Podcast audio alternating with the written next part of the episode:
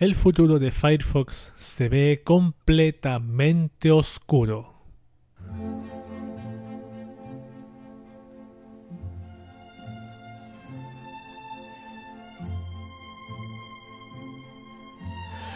Firefox es un navegador que tiene bastantes años encima ayudándonos a navegar mejor en la red de redes. Es uno de los protagonistas de la guerra de navegadores que todos los años desean ser el número uno de la red. Hoy, Firefox y sobre todo Mozilla está enfrentando problemas serios. Son problemas que podrían traer consecuencias a futuro para el mismo navegador. Y sí, son problemas económicos. ¿Se convertirá Firefox en un programa de pago? ¿Seguirá dependiendo para siempre de Google para tener millones de dólares en sus bolsillos? ¿O todo se irá prácticamente a la quiebra? No lo sabemos, pero leyendo podemos intuir algunas cosas. Ahora nos toca informarnos. Firefox podría no tener futuro en el podcast de Cube de hoy.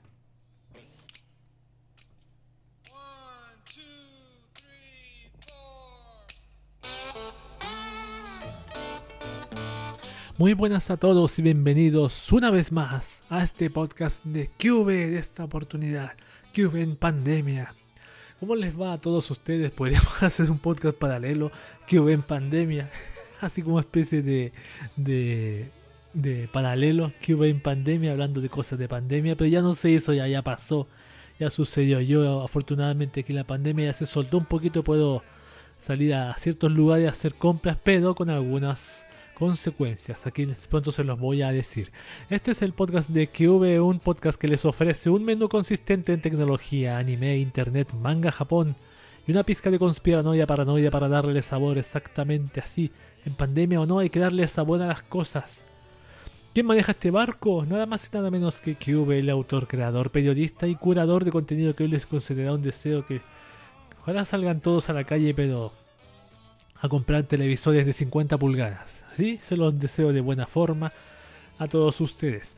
Acá en donde vivo yo ya la semana pasada ya hubo un, especie de, pequeño plan para que la gente saliera más de lunes a viernes y el sábado, domingo y festivo siga la cuarentena.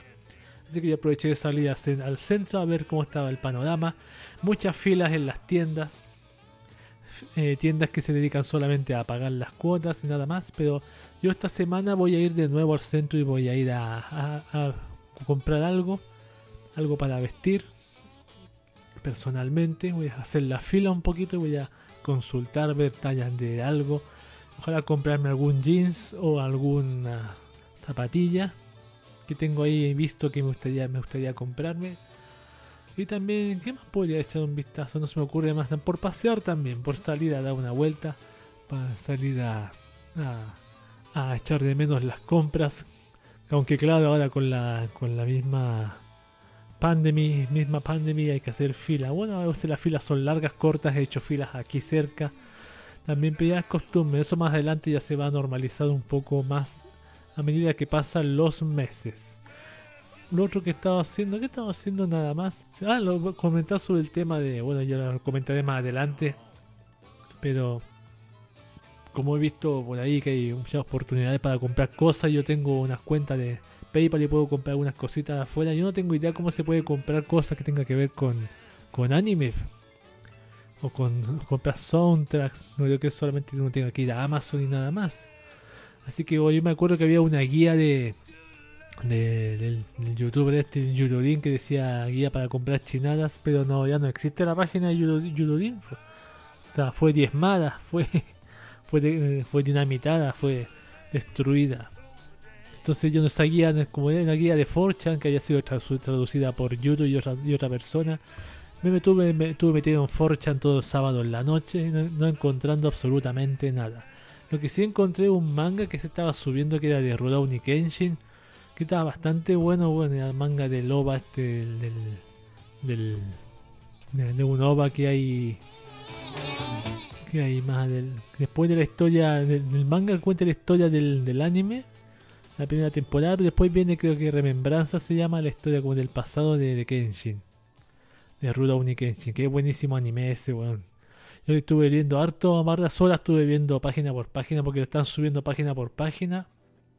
Y hay algunos que quería ver, pero ya las páginas lo habían mandado a, a la basura, ya se desaparecieron en el, en el, en el, en el basurero de, de los hilos de 4chan. Porque claro, si uno postea más cosas, eso se va retrocediendo, retrocediendo, no lo pampearon como corresponde y desapareció. Así que ahí no sé si no, no, sé si echarle un vistazo porque yo no he leído ese manga del principio. He visto el anime solamente, pero el principio me gusta cómo está hecho el, el, manga y me gusta cómo el anime también le dio un honorable honorable presentación a ese anime grandioso, Rurouni Kenshin. Eso ha sido todo lo que he hecho. He hecho, no he visto anime, no he leído manga. El manga de, que estaba leyendo lo dejé pendiente, está pendiente ahí votado. Y el anime que estaba viendo, las Happy Life con las lolis que pescan, no tampoco lo he estado avanzando. No avancé nada la semana pasada en ese tipo de temas. Eso es todo, todo por ahora. Comentario de introducción. Vamos a participar ahora de este podcast con música Meet and Roy, Jingo Jungle, el opening de Yo Senki, ese grandioso héroe, en el podcast, aquí en el podcast de QV.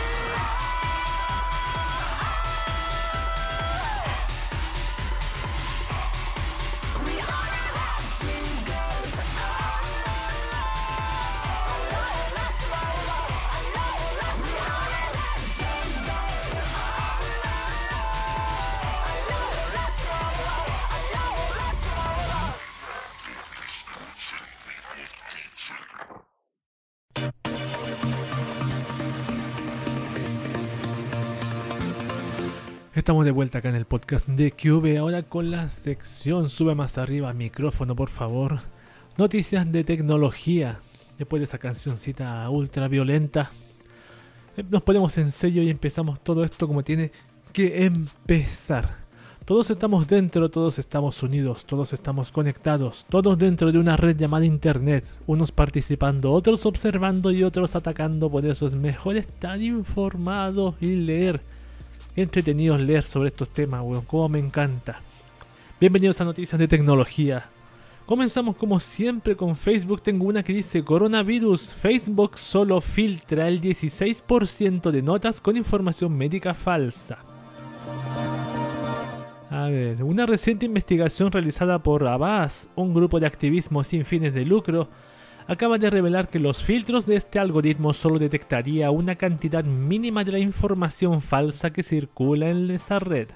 Para ser más precisos, el 84%, de las, el 84 de las publicaciones con afirmaciones falsas en materia de salud y medicina no son interceptados por el algoritmo de Facebook de manera que circulan libremente sin ninguna clase de notificación o advertencia en la plataforma, garantizando con ello la difusión de información distorsionada, imprecisa y o falsa. Solamente el 16% de la información médica errónea publicada en Facebook es captada por los filtros, lo que marca un serio problema que impactaría a millones de usuarios. La investigación de Abbas solo involucra 174 piezas de información errónea que fueron estudiadas a fondo y resulta que en un conjunto las publicaciones tuvieron un alcance enorme ya que fueron vistas 3.800 millones de veces en lo que va del año. Facebook tiene un reto considerable, sobre todo sumando el factor del salto que dan dichas cadenas de desinformación cuando llegan a nuevos territorios y distintos idiomas. Es lo típico que pasa toda la vida ha pasado con las cadenas hasta el día de hoy, el tipo que quiere enviar dinero y no puede, y te da una, parte, el millonario nigeriano, la campaña de la persona que está tiene cáncer, que hace años que falleció y sigue dando vueltas, el correo electrónico, eso, o cosas que han seguido, sobre todo con el tema hoy, que, que es un tema médico. Qué casualidad que el tema siempre se llama noticia falsa a la medicina alternativa y no a la medicina alópata.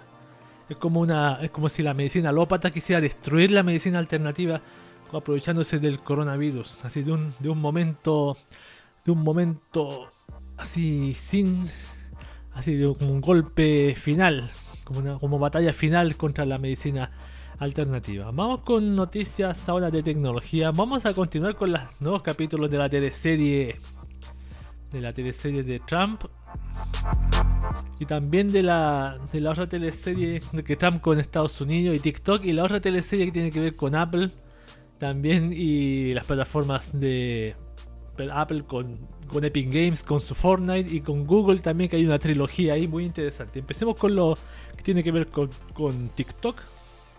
Dice TikTok, Donald Trump bloquearía más compañías chinas como Alibaba. ¡Wow!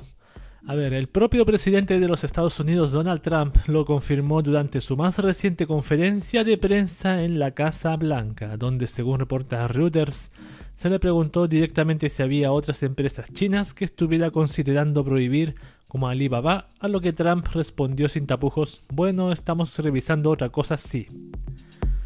El Financial Times confirma que en la conferencia no se profundizaron más detalles y dado el contexto de la pregunta es imposible afirmar que va contra Alibaba, pero la respuesta del mandatario abre la posibilidad franca. ¿Dónde dice que... Ah, pero como Alibaba.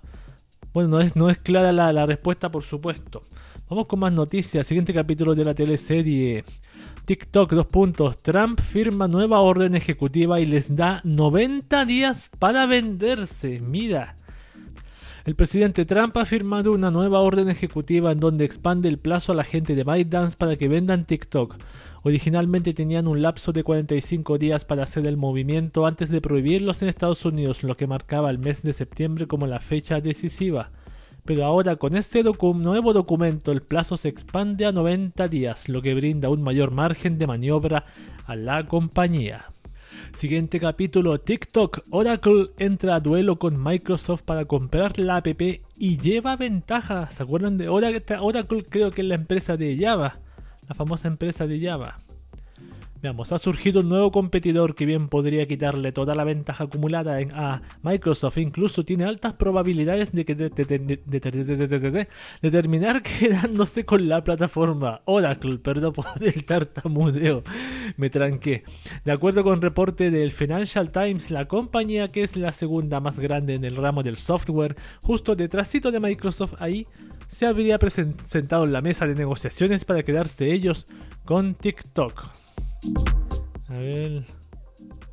La parte explosiva es que Oracle tendría una ventaja seria con la que Microsoft no cuenta. No sé cuál es la ventaja exactamente. Pero maldición, todos quieren comprar TikTok ahora. Aquí dice otra. TikTok lanza una web para dar a conocer su versión de los hechos actuales. Claro, ser como un resumen. TikTok decidió lanzar una página web en donde explica la verdad de todo lo que ha estado pasando desde que el presidente Trump decidió que TikTok era peligrosa. A ver, leamos un poco. Con rumores y desinformación sobre TikTok circulando por Washington y los medios, déjanos poner las cosas en claro. TikTok no está disponible en China. La información de sus usuarios de Estados Unidos se guarda en Virginia con un respaldo en Singapur con estrictos controles de acceso a los empleados. TikTok nunca ha proveído nada de información de los usuarios de Estados Unidos al gobierno de China, ni lo haría si es que se lo piden. Cualquier información de los contrarios no tiene fundamentos y es completamente falsa. Es lo que dice la web desde el momento en que entras. A medida que bajas en la página podrás ver entradas muy concretas sobre la orden ejecutiva de la administración de Trump, el combate a la desinformación, la transparencia y competencia justa y el mapa de seguridad de la empresa. Sin duda vale la pena darle una buena leída, solo ten en mente que está en inglés. Yo no me creo al 100% de eso de que aunque el gobierno se lo pida no, no pasaría información, eso no me lo creo. Porque ha pasado en China absolutamente, pasa y va a seguir pasando. Así que no puedes decir, nunca voy a esta agua no beberé, caballero. Nunca hay que decir eso. Vamos con el siguiente episodio. TikTok. Donald Trump respalda a Oracle como posible comprador de la APP. A ver. A ver qué dice. Mismo Donald Trump dice, bueno, creo que Oracle es una gran empresa y creo que su propietario es un tipo tremendo, es una persona tremenda. Creo que Oracle sería ciertamente alguien que podría manejar esto. Sí, les dimos plazo hasta el 15 de septiembre. Hasta el momento la misma Oracle no se ha manifestado directamente sobre esta situación, a la par que crece la especulación sobre para qué querría ser dueño de TikTok. Todo apunta que integraría los datos de los usuarios de TikTok con los productos de marketing de Oracle, lo que mejoraría su plataforma de mercadeo y perfilado. Como para qué querría TikTok. ¿Quién no quería TikTok, weón, con la cantidad de gente? el, el, ¿Quién es el, que redactó esta mierda? York Perry, es bastante eh, inocente York Perry, weón, con este artículo. ¿Para qué quería una empresa otra que vale miles de millones, weón? ¿Para qué va a quererla? ¿Para qué creéis tú? si yo tuviera una empresa y pudiese comprar TikTok ¿Para qué la querría, weón? ¿Para tenerla guardada en el closet? ¿Para eso? A ver si hay un capítulo más. Aquí está el siguiente. Dice, ahora Google habría considerado comprar TikTok y aún no se descarta la posibilidad, weón. Se sumó, estaba Microsoft, se sumó ahora está Google, weón. A ver. A ver, la empresa madre de Google, Alphabet, estuvo muy cerca de quedarse con un pedazo de las operaciones de TikTok en conjunto a otras empresas, pero eso se habría, esto se habría diluido en los últimos días.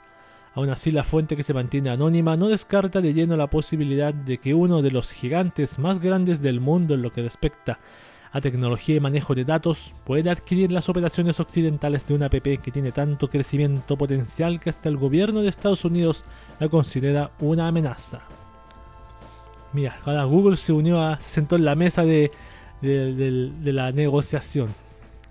Eso es, que es toda la teleserie de hasta el día de hoy. La primera teleserie que tiene que ver con TikTok y Estados Unidos y China y todos esos trámites. Ahora vamos con la siguiente teleserie que tiene que ver con el caso Fortnite. Aquí dice, el caso Fortnite no para, Apple bloqueará el desarrollo de un Real Engine en sus plataformas y Epic los demanda una vez más. A ver, veamos.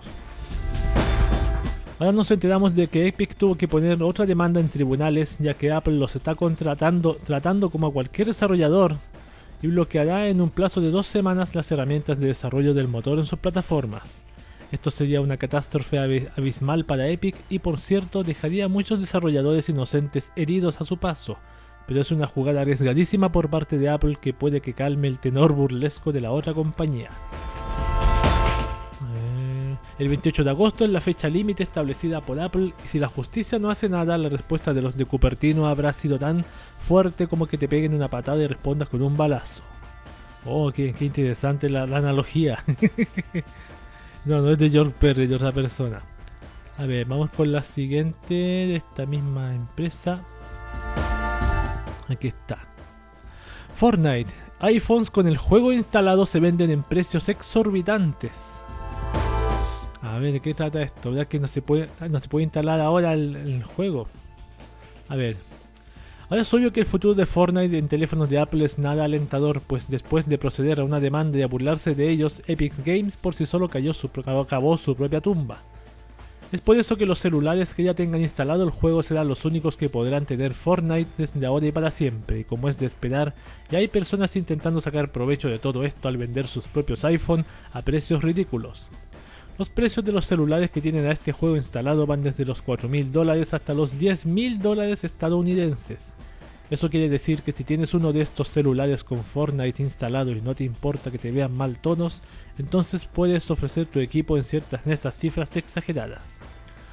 Recordemos que esto ya se había visto antes con la consola PlayStation 4, pues cuando Konami retiró de la tienda APT el playable teaser de Silent Hills, las personas comenzaron a vender sus consolas con el juego instalado a precios exorbitantes.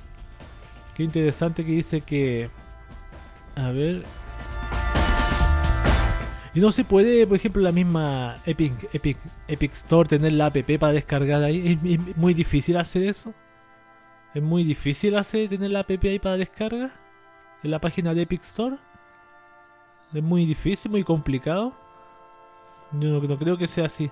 Otro capítulo más, sigamos Fortnite. Se llevará a cabo un torneo anti-Apple llamado Free Fortnite. A ver, veamos qué es esto. A ver. Parece que dentro de Fortnite se llevará a cabo un torneo en donde el skin principal a conseguir es el llamado Magnate Malvado, que es el personaje malo con cabeza de manzana del trailer de 1984.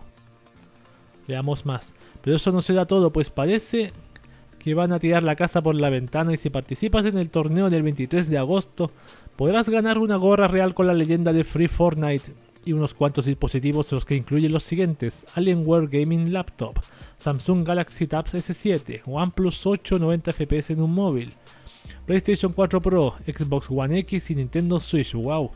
Para poder recibir el skin debes obtener solamente 10 puntos. Para poder recibir la, la gorra debes obtener una puntuación de 20.000 a nivel global y para ganar uno de los 1200 periféricos que te mostramos arriba, debes quedar dentro de los 1200 mejores jugadores a nivel global. Wow. Sin duda alguna es un torneo de por más interesante y creemos que vale la pena participar sin importar en cuál consola o plataforma lo hagas. En especial por la oportunidad de ganarte una nueva plataforma de juegos, lo cual nunca es nada malo. un evento anti-Apple, weón, genial. A ver, ¿y eso ha sido todo? Eso ha sido todo, parece, sobre el tema de las dos teleseries que les he leído a todos ustedes. Y ahora, las noticias comunes y corrientes de tecnología. Así que aquí vienen. Dice la primera, Instagram y Facebook Messenger se fusionan en una sola app. Yo hace tiempo había pronosticado esto. Que se iban a fusionar y las tres, pero ya está pasando con dos. Ha sucedido un rumor que corría desde hace meses, si no es que años y que nadie nunca tomó en serio hasta ahora. Facebook Messenger e Instagram se están fusionando en una sola plataforma de mensajes directos. Una nueva actualización en dicha ventana se revela que ahora será posible interactuar con los mensajes de usuarios de Facebook Messenger desde el apartado de mensajes directos de Instagram.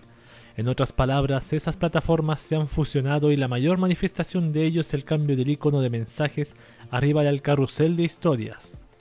Lo curioso aquí es que existe la posibilidad de que todo esto se haya implementado antes de tiempo porque la ventana de notificación anuncia todo. Se cambió la interfaz, pero en realidad aún no se puede mandar mensajes entre plataformas, de manera que por lo pronto Instagram ha renovado el diseño y colores de su bandeja de mensajes directos, pero sería cuestión de muy poco tiempo para que la fusión real suceda. Por supuesto, y también la fusión con, WhatsApp, WhatsApp, Facebook, Instagram, las tres van a estar fundidas en una, eso lo pronostico para el futuro. Vamos con otra, Telegram celebra sus primeros 7 años con videollamadas en la app. Este 14 de agosto del 2020 se acaban de cumplir 7 años del nacimiento de Telegram, una de las plataformas más robustas y seguras de mensajería instantánea en el mercado. A ver. Cada actualización que van lanzando se puede ser bien vista como un adelanto al futuro de lo que más adelante podríamos ver también en WhatsApp. Eso sí, con mucha demora, sí. Así que para celebrar su cumpleaños los desarrolladores de la app decidieron darnos una sorpresa inesperada, complaciendo una petición que muchos usuarios tenían años pidiendo la posibilidad de hacer videollamadas. A ver, veamos de qué trata. El 2020 puso de manifiesto la necesidad de la comunicación cara a cara, por lo que nuestra versión alfa de las videollamadas ahora está disponible para Android y iOS. Puedes iniciar una videollamada desde la página de perfil de tu contacto y encender o apagar el video cuando quieras durante las llamadas de voz. Tal como cualquier otro contenido de video en Telegram, las videollamadas permiten el modo imagen en imagen, así que podrás navegar por tus chats y hacer otras tareas mientras mantienes contacto visual. Muy de moda últimamente esa mierda, porque en vez de estar hablando con alguien estás haciendo otra cosa y no le prestas atención a la persona. Así se describe la novedad en el blog oficial de la aplicación que está en su etapa más experimental, pero por lo menos ya se encuentra integrada para los dos sistemas operativos móviles más populares. Telegram a esta altura cuenta ya con 400 millones de usuarios a nivel mundial y ocupa un lugar en el top 10 global de las apps más descargadas. Lo tiene bien merecido y si no le han, dado una, una oportunidad, tal vez esta actualización es la excusa perfecta. Claro, llegó tardecito sí el tema de las videollamadas, pero está empezando, empezando, así que es perdonable para Telegram. Alexa, siguiente noticia. Este error pudo ser aprovechado por hackers. La empresa de seguridad digital Checkpoint reveló un defecto que sostenía el asistente virtual desarrollado por Amazon, el Alexa famoso, donde se ponía en riesgo el historial de búsqueda de sus usuarios. El hacker, al descubrir la vulnerabilidad, podría haber eliminado una habilidad existente e instalado una maliciosa para tomar más datos después del ataque inicial. Los asistentes virtuales son algo con lo que solo hablas y respondes y por lo general no tienes en tu mente algún tipo de escenarios o preocupaciones maliciosas, dice Oded Banunu, jefe de investigación de vulnerabilidades de productos de Checkpoint pero encontramos una cadena de vulnerabilidades en la configuración de infraestructura de Alexa que finalmente permite a un atacante malintencionado recopilar información sobre los usuarios e incluso instalar nuevas habilidades. Me da risa porque dice atacante malintencionado. ¿Existen los atacantes bien intencionados? no. Amazon solventó el defecto, pero la evidencia que demuestra puede ser letal ya que se descubrió que esta vulnerabilidad también podría haber producido información de perfil incluyendo la dirección de inicio, así como todas las habilidades o aplicaciones que el usuario había añadido para Alexa. Eso es lo malo de estas cosas porque están. Es lo mismo que pasa con TikTok, pues lo mismo. Envían información y uno no tiene idea que envía. Microsoft y su particular decisión de no permitir la desinstalación del nuevo navegador Edge. Vamos a leer esto que me pareció atractivo. A ver. Dice, Microsoft Edge ha recibido buenas críticas desde su llegada renovada en la más reciente actualización de Windows 10. Sin embargo, durante los últimos días se ha hecho extraña una decisión algo totalitaria, como dicen los usuarios en Twitter. Resulta que la empresa no permite la desinstalación del navegador, una vez que actualizaste el sistema operativo para PC. Asimismo, la corporación con sede en Redmond, Washington, lo explica en su página de soporte a los usuarios. Como ya lo hemos dicho, todas las, críticas, salvo algunas pequeñas excepciones, han sido maravillosas. Los usuarios que se pronuncian a través de las redes no tienen más que buenas palabras para el navegador, pero revelan funciones que pocos conocen y también comparan para bien, para bien el programa que desarrolló Microsoft, pero tal cual lo expresaron algunos. Los usuarios deberían tener algo de libertad. Claro que el nuevo Edge es similar al Chrome y con grandes mejoras. Con esa frase no puedo desinstalar Microsoft Edge, la empresa anuncia, su decisión de no poder remover el navegador de su sistema operativo. Queremos asegurarnos de que todos los clientes de Windows tengan el último navegador Microsoft Edge para las funciones de rendimiento, privacidad y seguridad, productividad y soporte que ofrece. Pero por la fuerza no te dejan desinstalarlo. Lo único que tiene que hacer una persona es instalar otro. Yo aquí mismo en el, sistema operativo que tengo acá, el, el Debian, Debian, ¿cómo se llama? El, LXC, ¿cómo se llama? KDE. Viene instalado un navegador que el mismo Chrome yo no lo uso, instalé Firefox aparte. Así mismo. A ver, esta empresa además dice, la nueva versión de Microsoft Edge está incluida en una actualización del sistema de Windows, por lo que la opción de desinstalarla o usar la versión heredada de Microsoft Edge ya no estará disponible, sentenciaron. Así mismo, eso es lo que está pasando. Uno tiene que elegir su navegador, aunque te lo pongan a fuerza. Lo dejan botado ahí. Apple se llena de billetes, es la primera empresa que vale 2 billones de dólares. A ver. Según reporta CNET en el transcurso de la mañana de este miércoles 19 de agosto de 2020, Apple se ha convertido en la primera empresa estadounidense que logra cotizar en la bolsa con un valor por encima de los 2 billones de dólares. Todo esto habría sido producto de una suma de factores en donde incluso los inversores y corredores de bolsa parecen apostar por la prosperidad de la firma en estos tiempos de crisis. Y que mejor apostar en tiempos de crisis para que después, cuando vuelva, se, normalice un poco más esto, suba como la espuma, weón.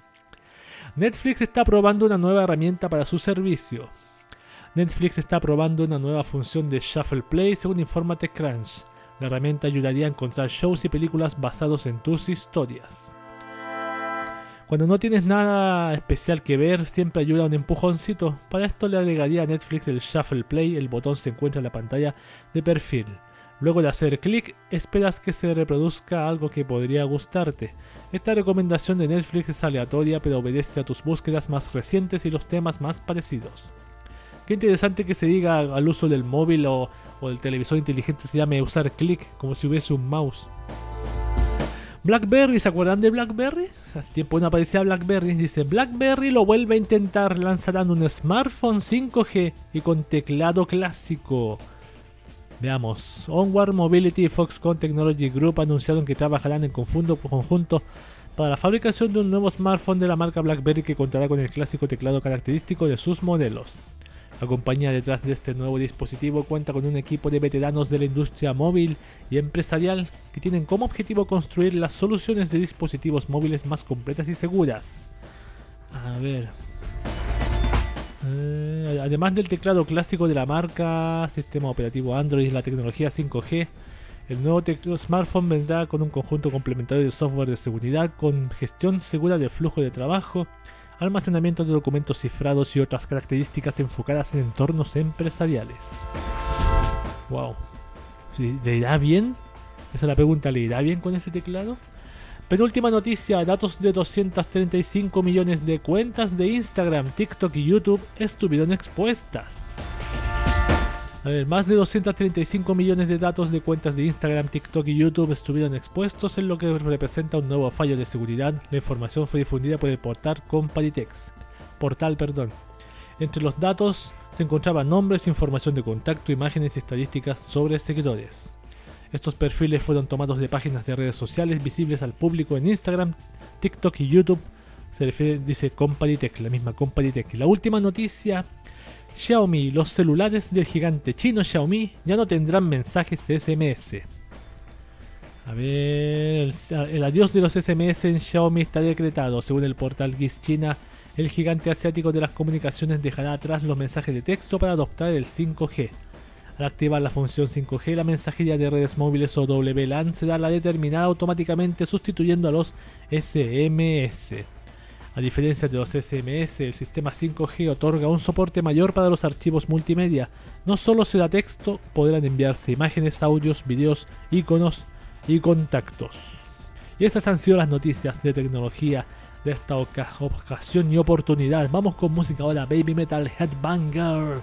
Aquí mismo, moviendo la cabeza en el podcast de Cube.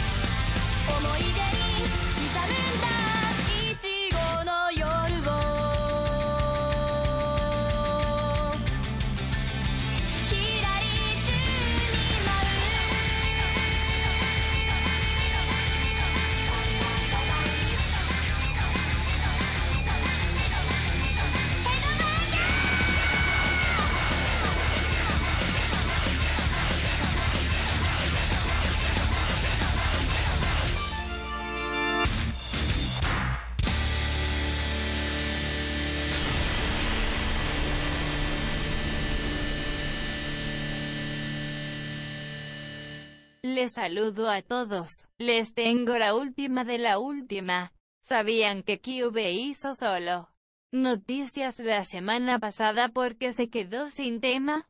Ni yo me lo puedo creer. Mejor sigamos escuchando el podcast de QB.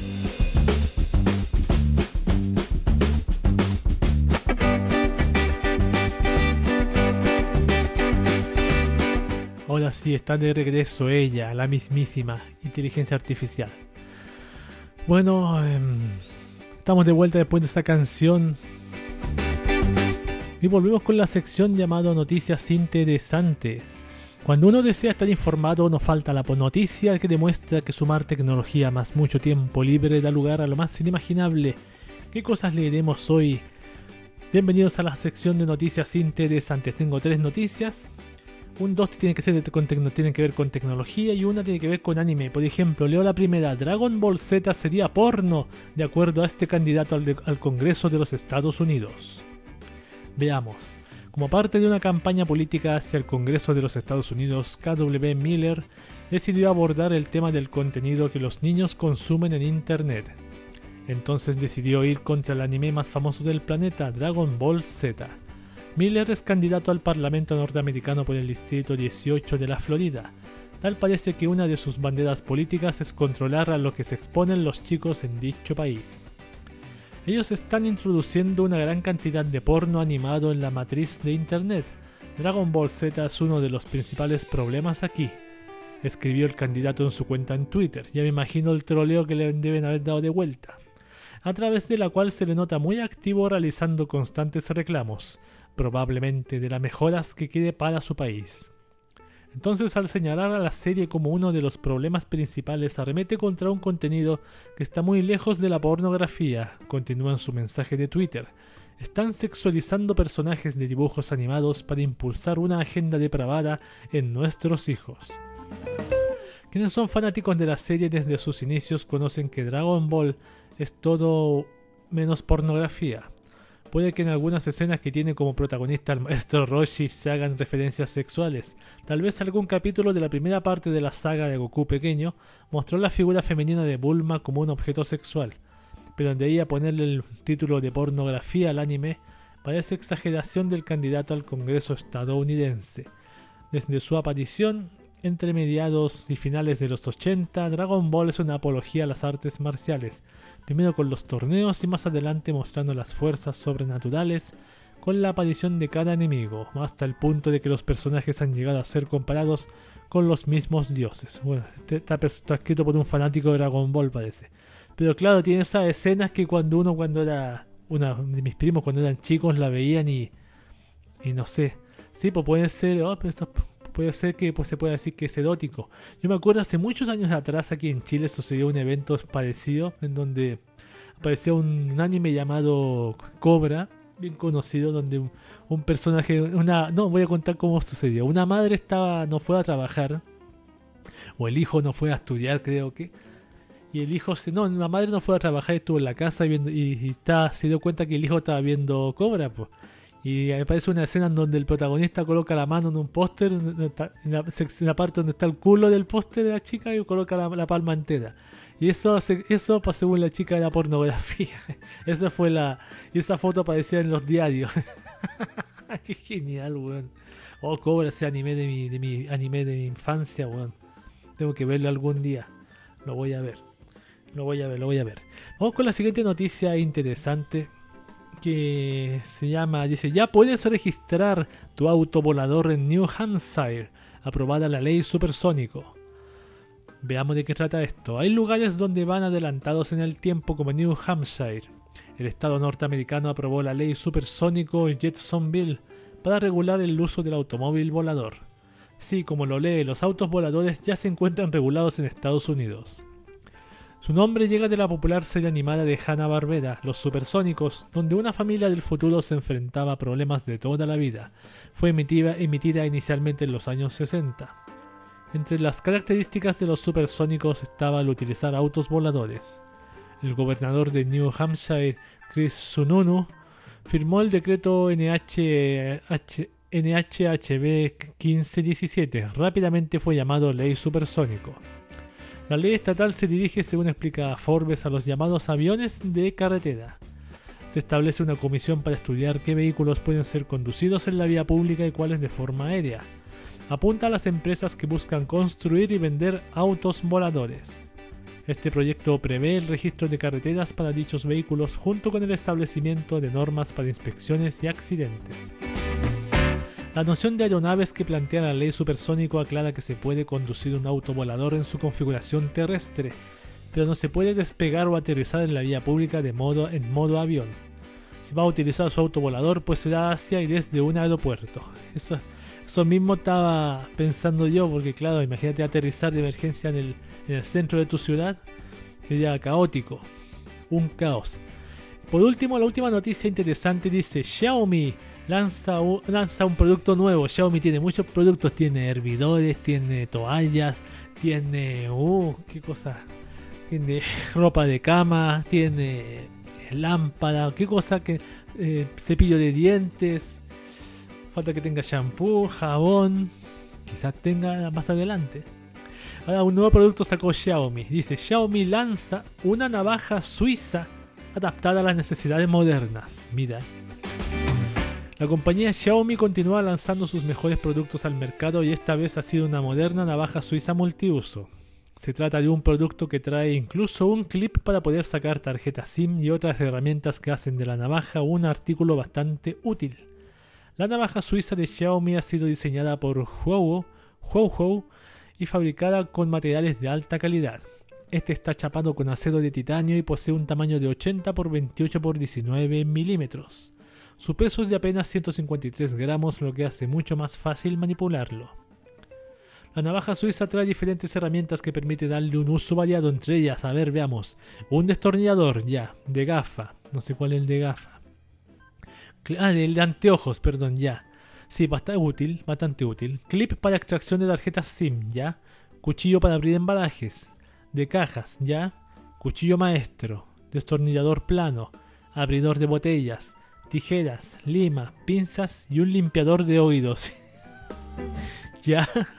Se puede notar que si bien se pueden realizar diferentes tareas con la navaja suiza de Xiaomi, muchas de las herramientas que trae no son las que habitualmente suelen tener este tipo de cuchillos, pero sin duda es una navaja capaz de ayudarte en cualquier tarea del día. El precio de este novedoso producto es de 10 dólares. Aquí en, Chile va a costar el, el triple, weón. Yo estoy seguro. Pero imagínate algo para limpiarte los oídos, a ver. ¿Me aparece aquí? No, no aparece. Pero no está mal. Me la compraré. Si vale económico, vale 10 dólares, me la, me la compraré. Si no, igual me la voy a comprar, da lo mismo. Igual me la voy a comprar y la voy a comentar si a alguien le interesa. Si a alguien le interesa. Eso ha sido todo las noticias interesantes del capítulo de hoy. Y ahora vamos con la sección de internet y aplicaciones que tengo una, una algo que les puede ayudar en su navegación diaria. Así que ahí voy. Ya estoy de vuelta acá en la sección de sección internet y aplicaciones, iba a decir noticias interesantes. Internet y aplicaciones, ya que estamos ultra conectados en este sucio planeta, ¿por qué no sacar provecho de alguna web o aplicación útil? Yo no creo que sea una mala idea. Bienvenidos a Internet y aplicaciones. Y, y, a I, I, A, I, I, A, Internet y aplicaciones. Aplicación, se puede llamar aplicación a los... últimamente se llama aplicación a cualquier cosa que gracias a, a, iPhone, todo es una aplicación ahora en el teléfono, no es un programa, no es un sitio web. Incluso ahora los sitios web pueden ser aplicaciones, se pueden instalar. Pero esto que yo les voy a hablar hoy es una extensión para navegador, para Google Chrome y para Firefox, yo nunca había hablado de extensiones, creo, pero este se lo voy a mencionar. Yo lo acabo de probar y se los voy a recomendar a ciertas personas, las cuales voy a comentar más tarde. Pero les voy a hablar primero de qué, les voy a hablar primero de qué estoy hablando. Les hablo de nada más y nada menos de una extensión para navegador llamada Dark Reader, hecha por Alexander Shutau. Es un tema oscuro para todos los sitios. Cuide sus ojos, utilice Dark Reader para navegar durante el día y la noche. Es una, una extensión que te permite colocar modo oscuro en las páginas web que no tienen modo oscuro. Eso es lo que hace, les voy a leer. Esta extensión que cuida los ojos habilita el modo nocturno creando temas oscuros para sitios de internet en el momento. Dark Reader invierte los colores brillantes haciéndolos contrastantes y fáciles de leer en la noche. Puede ajustar el brillo, contraste, filtro sepia, modo oscuro, configuración de fuentes y lista de ignorados. Dark Reader no muestra publicidad y no envía la información del usuario a ningún lado. Es totalmente de código abierto. De hecho, tiene una cuenta en GitHub y antes de instalarlo desactive extensiones similares. Disfrute mirando. Esto dice la extensión Dark Reader. Tiene 340.018 usuarios y 2.787 comentarios con una puntuación de 4,6 estrellas y 2.183 eh, eh, calificaciones de 5 estrellas. 298 de 4. Eso es lo que hace Dark Reader. Voy a ponerlo ponerlo a prueba ahora mismo. Aquí tengo la extensión. Hay que hacer una, un atajo de, escritorio que no me acuerdo. Ah, Alt Shift D. Ya, voy a, ver, voy, a, cargar una página aquí. No, la página de Twitter mejor. De Twitter de. Twitter de navegador. Ya, esta página está de fondo blanco. Entonces coloco Alt Shift D al mismo tiempo y se cambia a color negro. Un color bastante agradable. Bueno, no es negro, no es negro a molesta tampoco, pero es un tono gris oscuro bastante agradable. Eso es lo que a mí me gustó del, tono oscuro. Aprieto al Shift D y vuelve al tono blanco de antes. Es bastante fácil. Se puede aplicar en muchas páginas web. En Google se puede aplicar, se puede aplicar en, YouTube. Se puede aplicar en, la mayoría de las páginas. La mayoría de las páginas queda bastante decente. Aquí arriba a la derecha en la barra de navegador hay un, icono que dice Dark Reader Dice alternar extensión, la puedo habilitar o deshabilitar. También dice que tiene tiene voy a habilitar para ver los filtros. Tiene unos filtros que tal como mencioné son oscuro y claro. Elijo aquí claro, se ve claro, elijo oscuro, se ve oscuro. Abajo tiene una, barra deslizante que regula el brillo. Abajo tiene otra que dice contraste, otra que dice sepia y otra que dice escala de grises. Y así. Tiene todas esas herramientas, de lista de sitios aquí. Y de no invertir listados, emitir solo listados. Mete una página web. Y se puede establecer si, se, agrega la lista de, de, de, si se van a oscurecer o no. Puedo filtrar ciertas páginas. La pestaña más dice, tiene tipografías, trazo de texto, no sé qué significa. Filtro, filtro plus, estático, dinámico. Dice modo de generación del tema. No sé qué significa. Cambiar el tema del navegador, personalizado por defecto. Se tiene muchas opciones para revisar. Dark Reader.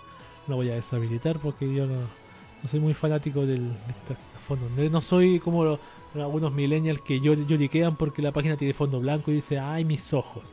Siendo que yo en los 90 yo nadie lloriqueaba por ese tema, solamente ciertas personas. Pero si usted es millennial y usted le, le duelen los ojos realmente o tiene un problema y su pantalla tiene, tiene la iluminación muy fuerte, puede usar este filtro incluso para bajar el brillo. Para poner mono oscuro, para muchas cosas puede usarlo. Y bastante útil en ese caso. Así que yo voy, les voy a dejar aquí el, link a, a este. ¿Cómo se llama? A esta extensión llamada Dark Reader. Se lo voy a dejar ahí. No sé si la Voy a dejarle el link a la página para descargarlo en... A lo mejor lo dejo los dos navegadores, en Chrome y en Firefox, para que usted elija cuál le interesa. Si a usted le sirve, le gusta el modo oscuro, eso sí le va a interesar, pero eso sí no funciona, creo que no funciona en, en Android, en el Firefox de Android. Creo que escuché al Paco Mola que dijo que no, porque él estaba promocionando este este plugin, este plugin, esta aplicación aquí en su su canal de YouTube de Android 6. Eso es lo que tenía que comentarles en la sección internet de aplicaciones. Está bastante bueno. Me gustó bastante. Yo se los recomiendo a ustedes. Yo las pruebo las cosas y las recomiendo.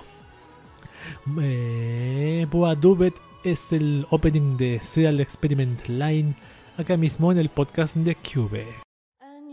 seem to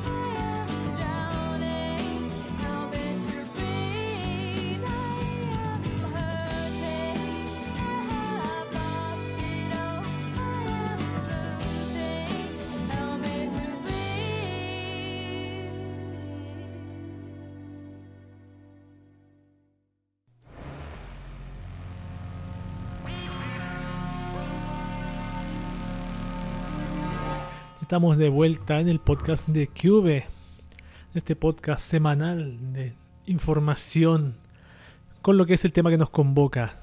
Hay noticias que puedes dejar pasar y otras en donde no te puedes quedar indiferente. Si lo haces, quizás creas que el mundo es un lugar para caminar silbando. Corregí este texto porque siempre decía, decía si lo haces, el, quizás creas que el mundo no es un lugar para caminar silbando, lo cual se contradice. Porque si no te porque si te quedas indiferente es porque piensas que el mundo es un lugar para caminar silbando. Ahí está correctamente bien escrito. Y lo dije meses en forma equivocada, así que ahora está bien escrito en forma correcta y lógica. Vamos a, voy a leerles un artículo que apareció en Shataka que se llama Mozilla y el peligro de una web by Google futuro incierto que plantea incluso un Firefox de pago. Esto escrito por Javier Pastor el 17 de agosto del año 2020 en la mismísima Shataka, un blog archiconocido y muy popular que todos los días lo leo y reviso y se los voy a comentar. La semana pasada Mozilla Corporation anunciaba el despido de 250 personas, la cuarta parte de su plantilla. La noticia era un jarro de agua fría para el futuro de una organización tras la cual está tanto el navegador web Firefox como el desarrollo de diversos proyectos como Rust, Thunderbird o Mozilla Send. La noticia ha detonado el debate sobre el complejo futuro al que se enfrentan tanto Mozilla Corporation como Mozilla Foundation, y hay quien se pregunta si para lograr sobrevivir Mozilla no acabará planteando un modelo de suscripción en el que los usuarios paguemos por poder usar Firefox o sus servicios. Mitchell Baker, la máxima responsable de Mozilla Corporation y de su subsidiaria Mozilla Foundation, publicaba un artículo en el blog oficial de Mozilla el pasado 11 de agosto de 2020. En él anunciaba una reestructuración significativa de Mozilla Corporation y el despido de aproximadamente 250 personas. Eso supone una cuarta parte de los alrededor de mil empleados con los que cuenta Mozilla Corporation. Baker argumentaba que las condiciones económicas resultantes de la pandemia global han impactado de forma significativa nuestros ingresos, lo que ha hecho que sus planes pre-COVID no puedan hacerse realidad. Al anuncio de los despidos se le unía el de un cambio de rumbo hacia un enfoque más comercial en el que parecían desestimarse ciertas ideas y proyectos cuya rentabilidad no estaba garantizada hacia otros que sí están desde el principio enfocados a obtener ingresos. Los mejores ejemplos de ellos son la VPN que Mozilla puso al fin en marcha recientemente, el servicio de marcadores en la nube Pocket o su servicio chat virtual Hubs. Curiosamente, poco después de ese anuncio, Mozilla confirmaba que había renovado el acuerdo económico con Google, que según fuentes cercanas a la renovación, a la negociación, le permitirían ingresar a la empresa entre 400 y 450 millones de dólares por año durante los próximos tres años. Como en el pasado, el acuerdo hace que el buscador predeterminado en el Firefox sea la misma Google, algo que permite que el motor de búsqueda de los de Mountain View y la publicidad asociada a él sean parte integral de la experiencia nativa de Firefox, aunque el usuario pueda cambiar ese buscador por defecto. Muchos han sido los comentarios en Twitter de ex empleados y analistas que han reaccionado a la noticia. Se sabe que los despidos han afectado especialmente a su Mozilla Developer Network, o MDN, donde trabajaban muchos programadores y desarrolladores web que en cierto sentido confirmaban, conformaban una especie de laboratorio, de IMD o I D de Mozilla.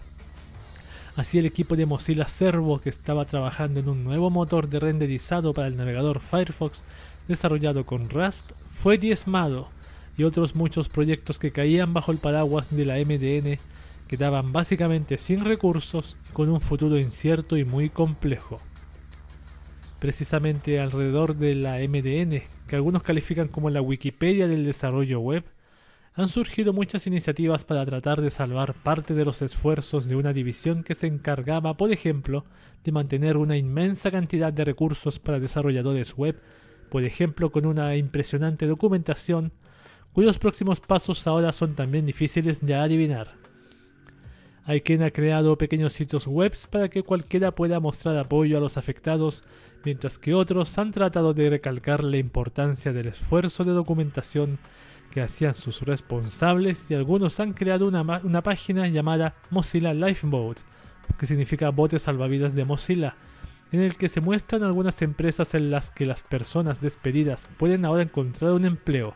En los comentarios de Hacker News a esa iniciativa hay incluso ofertas de otras empresas encantadas de proporcionar un refugio, entre comillas, a los ahora ex empleados de Mozilla.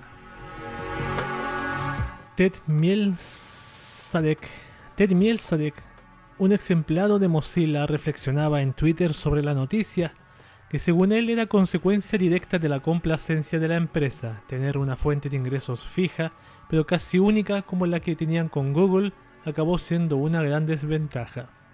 De hecho, este desarrollador explicaba que no había ningún síntoma que nos premiara o castigara al hacer cosas bien o mal.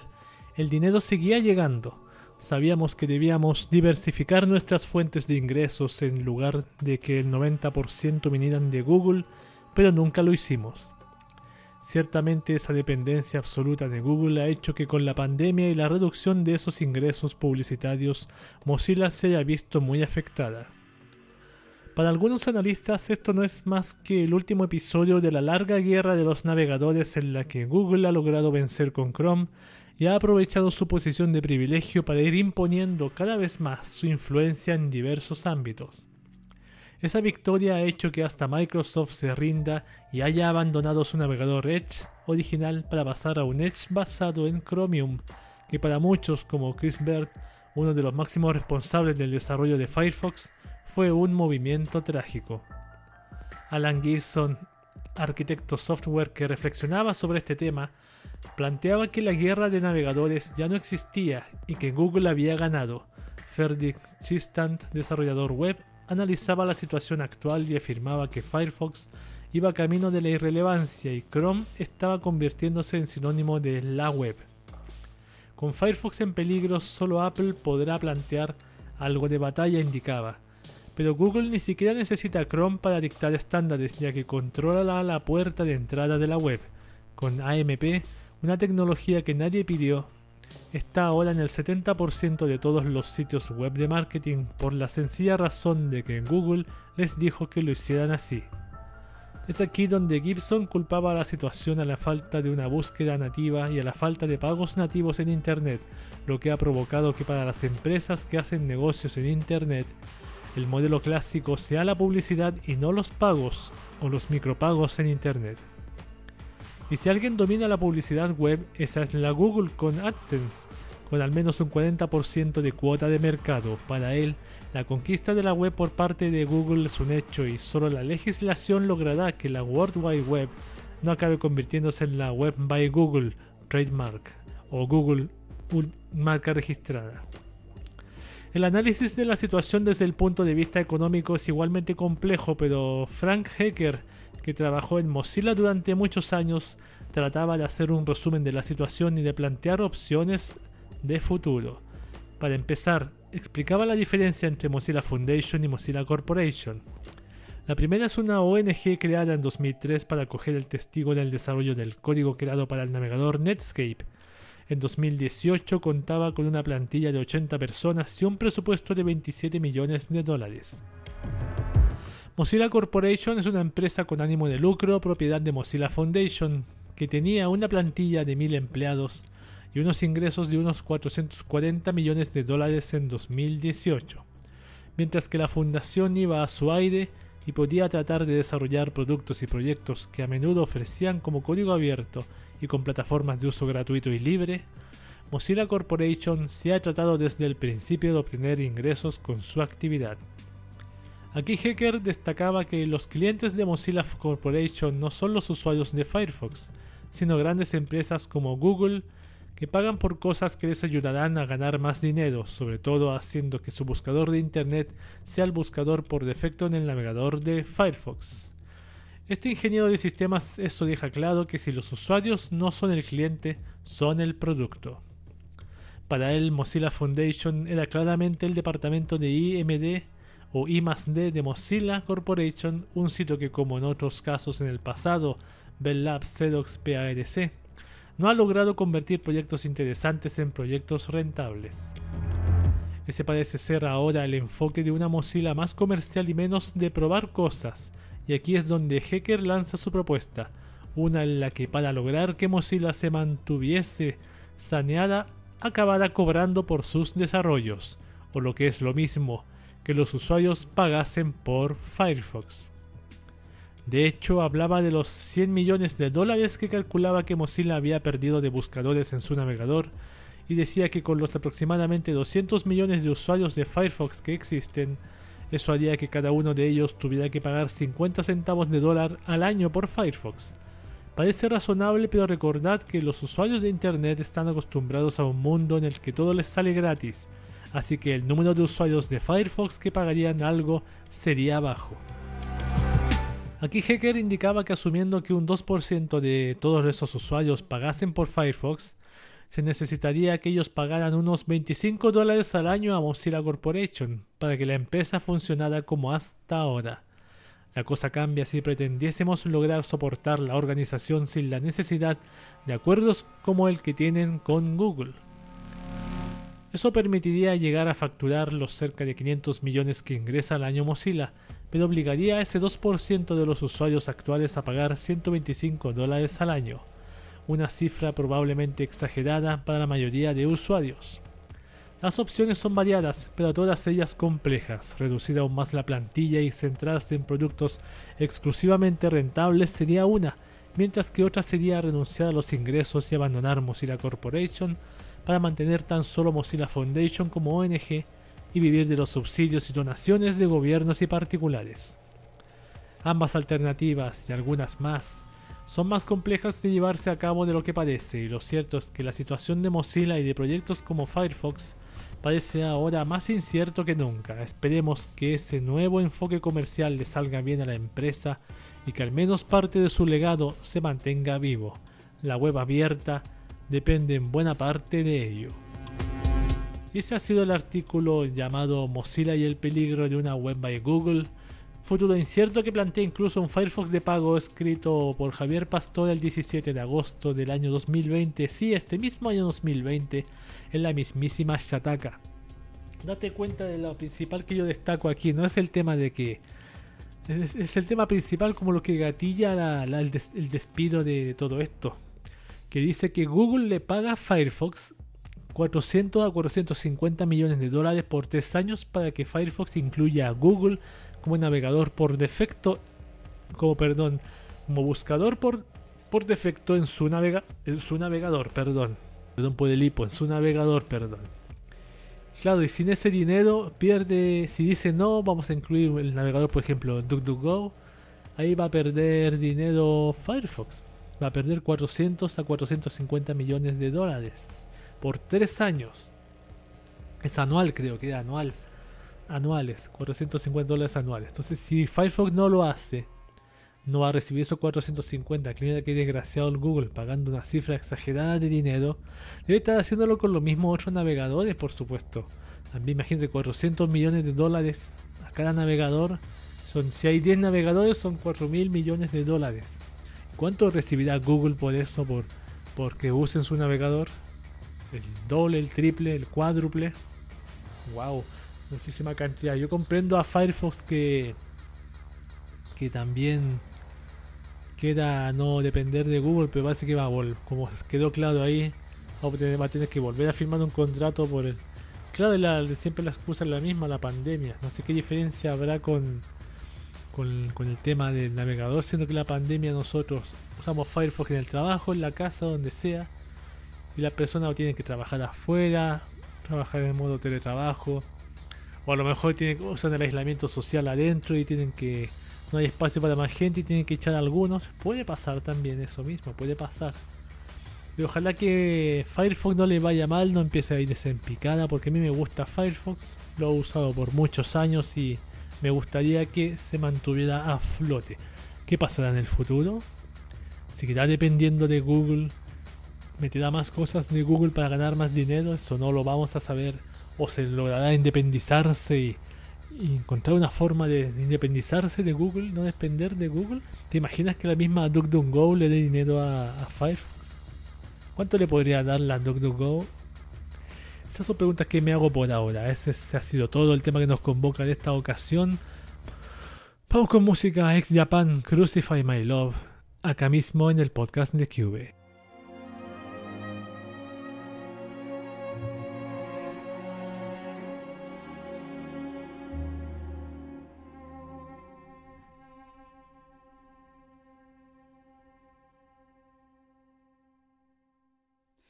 Crucify my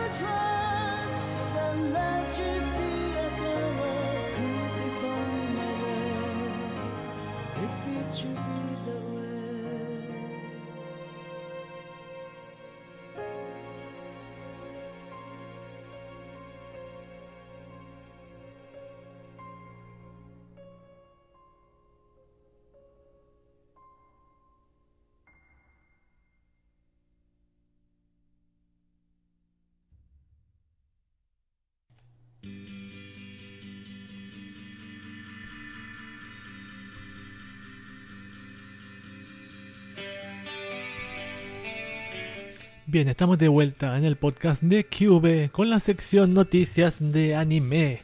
Hay un grupo de personas que tienen su meca del entretenimiento otaku, nada más y nada menos que Japón, el único país en donde el plástico con tetas vale una fortuna. Un fortunato, weón. Yo estaba viendo el otro día una tienda aquí en Chile, llamada, no sé si promocionarla o no, se llama Richie Rocco. El, el- el nombre de un usuario de Twitter que yo seguía hace tiempo, hace muchos años atrás, Richie Rocco. Y tenía su tienda virtual de, de, monas, de monas creo que vende, monas y más cosas de anime que no recuerdo. Algunos mecha y cosas, estuve echando un vistazo, maldición, que cada son las figuras de franquicias como la de, por ejemplo, la REM de Recero, son carísimas, maldición. Son carísimas, pero claro, él, según él lo que dice, los trae, como él está viviendo, creo que está viviendo en Japón, Creo que está viendo en Japón por lo que vi en su Twitter, si es que era el Twitter de él, porque espero no, no haberme equivocado de cuenta. Y mencionan que, el propósito es, como dicen todos, traerlo en precios más económicos, más justos. Pero wow, wow. Tenía que hacer la comparación. Y a propósito de ese tema, yo el otro día estaba viendo, encontré una tienda de la de J-List, por ejemplo, bien conocida, J-List, que venden cosas de, de Japón que traen para acá. Y vendían también revistas de que traen manga, traen noticias, la Me- Megumi, la Gis Magazine, la cual la otra. Hay otras más que no recuerdo, son bien conocidas, pero no las recuerdo lamentablemente. La Minami, que traen, unos están llenas de mangas actuales, otros están llenas de, de monas cute, otras están llenas de póster, como la me, la no me acuerdo cuál es, la Megami parece la que trae pósters. Ahora entiendo de dónde salen tantos pósters en, la- en las, en las habitaciones de los, de los otakus japoneses, weón. Y me acordé de una guía que, que se llamaba Guía para comprar chinadas, porque lamentablemente la web en donde se escribió, la web del, tío Yuru, ya no, no, no existe. O sea, desapareció esa guía, lamentablemente se fue a la mierda, a la basura. Qué pena no tenerla disponible para leerla y yo ahora poder comprar alguna cosita, porque era bastante amplia, bastante detallada y, y bastante llena de información sobre los envíos y todo eso, cómo hacer para que no te salga tanto y todo ese tipo de trámite. Pues bien, estas son las noticias. Vamos a comenzar con las noticias de anime después de todo este, este diálogo. Sí, un día voy a comprar algo, pero lamentablemente mientras no tenga una guía, esa guía era de 4chan por lo que se dice y ellos la traducen. Él con otra persona la tradujo, pero yo me metí a 4chan el sábado en la noche hasta tarde y no, no encontré nada, lamentablemente. Tiene que estar por ahí en alguna parte, guardada, aunque sea en inglés. Vamos con noticias de anime enton- entonces, vamos con estrenos que tengo bastante. Haikyuu to the se estrenará el 3 de octubre, por ejemplo. Este es un estreno. La cuenta oficial de Twitter del anime Haikyuu ha revelado que la segunda parte de la cuarta temporada de la serie Haikyuu to the se estrenará el 2 de octubre a las 26.25. ¿Existe la hora 26? Está equivocado esto. Debe ser las 2.25 en el bloque Animeism de MBS, TBS y BS-TBS. Es decir, el 3 de octubre a las 2.25 para el resto de mortales con día de 24 horas. Ah, 26 fue intencionalmente. ¿Quién escribió esto en la noticia de Crunchyroll? Le puso 26, 25 intencionalmente. O sea, sí, pues a las 12, a las 2.25 de la mañana. Ah, estos estrenos, maldición tan tarde, weón. ¿Por qué tan tarde estos estrenos, weón? No entiendo. Bueno, eso es un estreno de Haikyuu a las 26, 25 como dice. Otro estreno que tengo aquí es la tercera temporada de Golden Kamuy suma a Kane Chinose su reparto, reparto también, pero esto se estrena en octubre. Eh, en octubre la nueva temporada, la tercera de Golden Kamuy. En Tokyo MX, YTV, Sapporo TV y BS11. A ver de qué trata Golden Kamuy esta. A lo mejor la típica trama de todas las temporadas dice Saichi Sugimoto es un duro soldado que participa en la guerra ruso-japonesa y que se ganó el apodo de Sugimoto el Inmortal. Los honores en combate de poco le sirven cuando es expulsado del ejército por cierto incidente, pero tiene un objetivo que cumplir, una promesa que mantener, y para ello necesitará dinero. Su primera idea para conseguirlo será unirse a la reciente fiebre del oro de Hokkaido y probar suerte, pero el destino le preparaba un reto más interesante y a la par más rentable. Eso es Golden Kamuy tercera temporada que se viene para octubre también. Para octubre, no dice la fecha, sí. Otro de los animes que tiene fecha es el uno llamado Kimi to Boku no Saigo no Senjo Arui Wasekai ga Hajimadu Seisen, que significa nuestra última cruzada o el surgir de un nuevo mundo. Dice que este anime escrito por Kei Sasane ilustrada por Ao Nekonabe de la web oficial. Dice que se estrena cuando el mes de octubre tampoco tiene fecha pero número tampoco. Si en octubre se estrena. Esta es la trama yo la leí una vez pero voy a volver a leer. Dice el científicamente avanzado imperio y el reino de Nebulis donde imperan las chicas mágicas llevan años enzarzadas en una guerra que no parece tener fin al menos hasta que el caballero más joven jamás nombrado por el imperio conoce a la princesa de la nación rival aunque son enemigos jurados, el caballero queda prendado de la belleza y la dignidad de la princesa, y a su vez la princesa queda conmovida por la fuerza y el honor del caballero. Hará esto que la guerra llegue a su fin, este es el anime Kimituboku no Saigo, para resumirlo.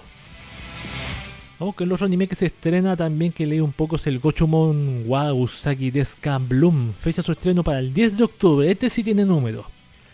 La tercera temporada del anime Gochumon wa Gochumon wa Usagi Deska is the Order of Rabbit titulado, titulado Gochumon wa Usagi Deska Bloom ha revelado vía su cuenta oficial de Twitter que la serie se estrenará el día 10 de octubre. Así. Van a estar las mismas monas de siempre, los mismos personajes. El reparto de voces retomará sus papeles desde anteriores temporadas. ¿De qué trata este anime? Voy a leer un poco su trama que, que de todas las temporadas es la misma. Dice, Cocoa llega a un nuevo pueblo para comenzar a ir a clases a una nueva escuela. Se pierde y acaba entrando a preguntar en una cafetería llamada Rabbit House, que resulta ser su destino y dónde vivirá. Una serie en la que unas chicas monas trabajan en una cafetería, hablan de café, de dulces, de sus cosas y se divierten. El típico anime de monas haciendo X cosas. En este caso, vendiendo café, trabajando en una cafetería o vendiendo café, weón. Nunca lo he visto. Nunca he visto esta franquicia. Tengo que verla algún día, weón. Tiene bastantes fans ahí afuera en el mundo real y en, en, en el, en el Anitweet también. Otro anime que se estrena también en octubre, Strike Witches Road to Berlin, fecha su estreno para el 8 de octubre. La web oficial de la franquicia Strike Witches ha revelado que Strike Witches 2. Road to Berlin o 501 Joint Fighter Wings Strike Witches Road to Berlin se estrenará el próximo 7 de octubre a las 25, el mismo 25.05 en Tokio MX, es decir, el 8 de octubre a las 1.05. Para que nos usamos un reloj de 24 horas. Este tipo le dio por escribir de esa forma a la una tanto de la mañana, 7 de octubre. A ver de qué trata esta, la, la, las Strike Witches.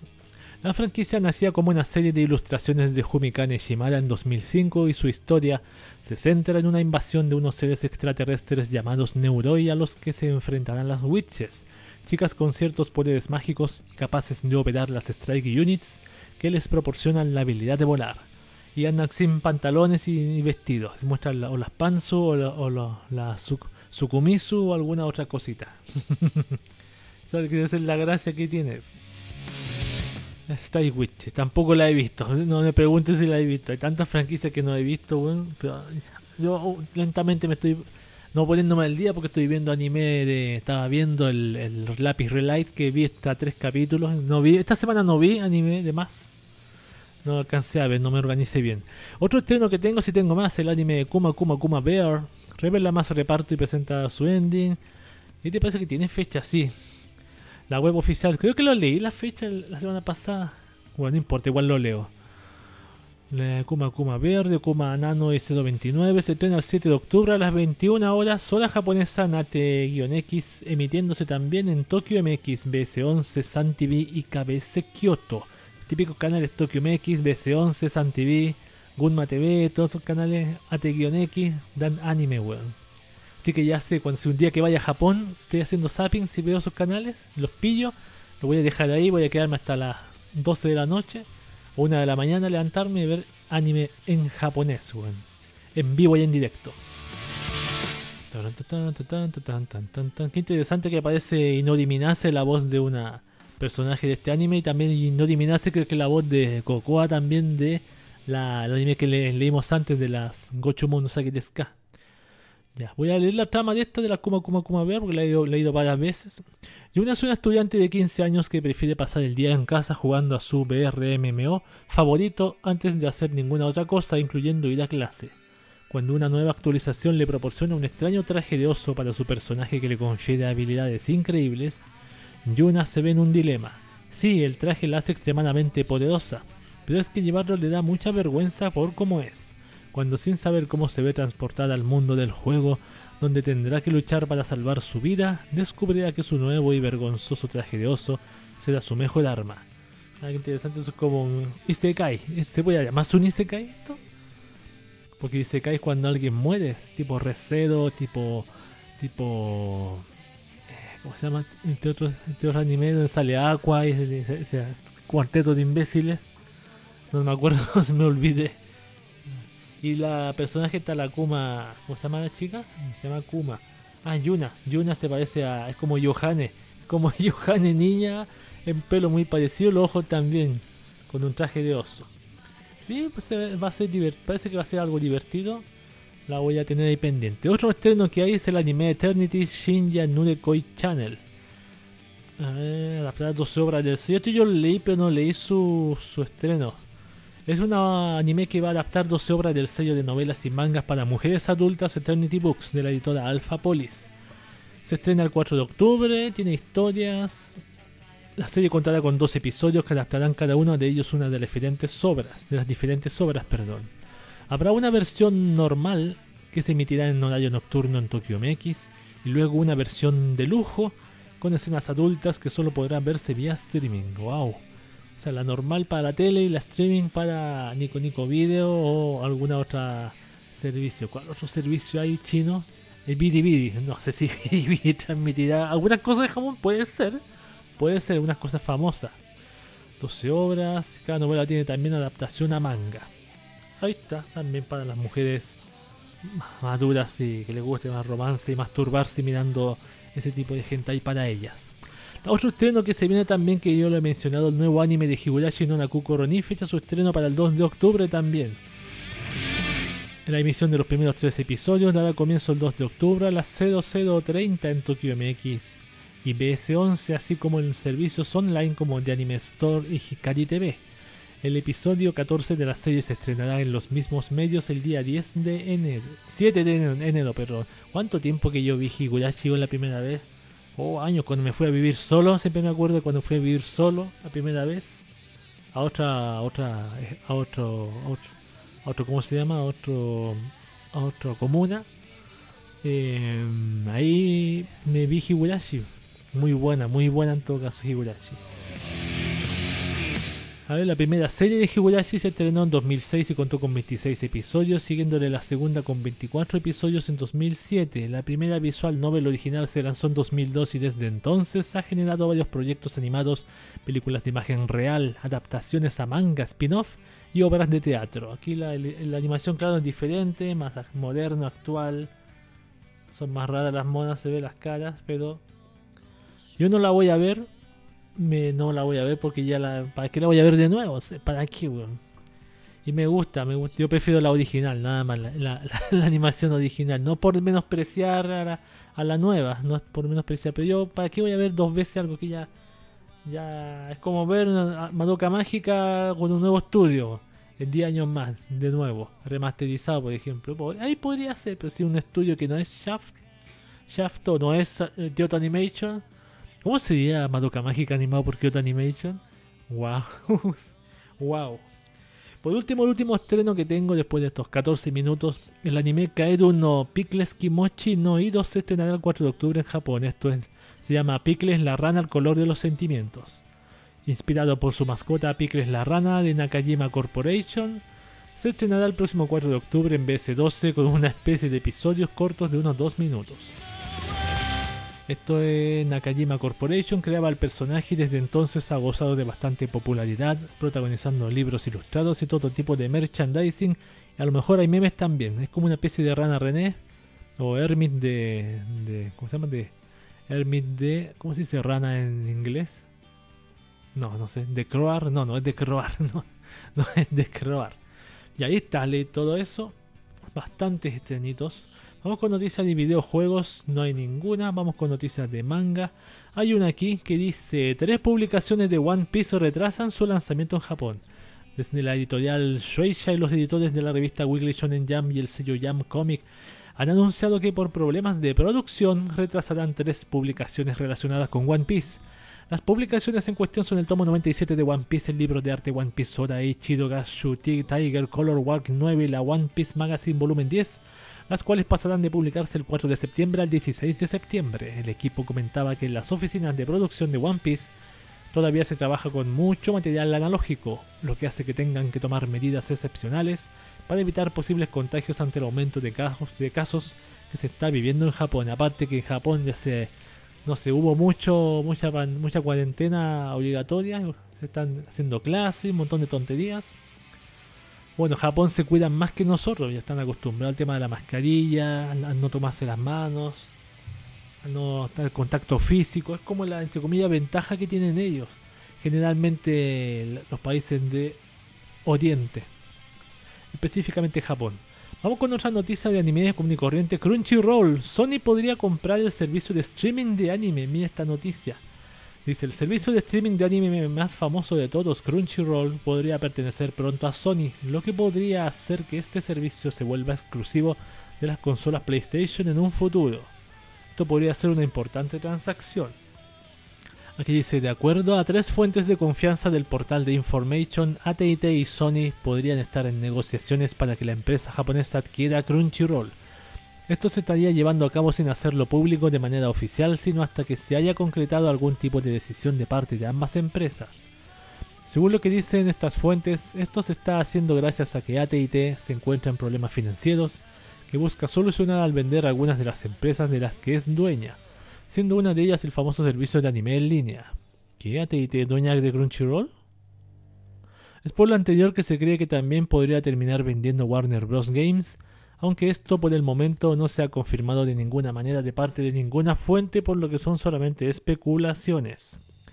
Se dice que hasta el momento las negociaciones se encuentran en una cifra de unos 1.5 millones MMDD, que son millones de dólares creo yo, una cantidad que al parecer Sony no se encuentra dispuesta a pagar, pues consideran que es una cifra muy alta. No sabemos aún si esto se va a concretar de manera oficial o si es que buscarán a otros potenciales compradores, pero si esto llegase a convertirse en una realidad, es muy posible que Sony decida sacar el mayor provecho posible al servicio de streaming. Unos creen que en el caso de que se concrete la venta, este servicio terminaría siendo exclusivo de las consolas PlayStation de la compañía, aunque eso podría representar una pérdida de ingresos para ellos, por lo que es posible que enfoquen su estrategia de manera distinta manera. No, necesariamente puede ser así, puede ser que ahora, bueno, los que usamos Crunchyroll tenemos nuestra cuenta en el computador.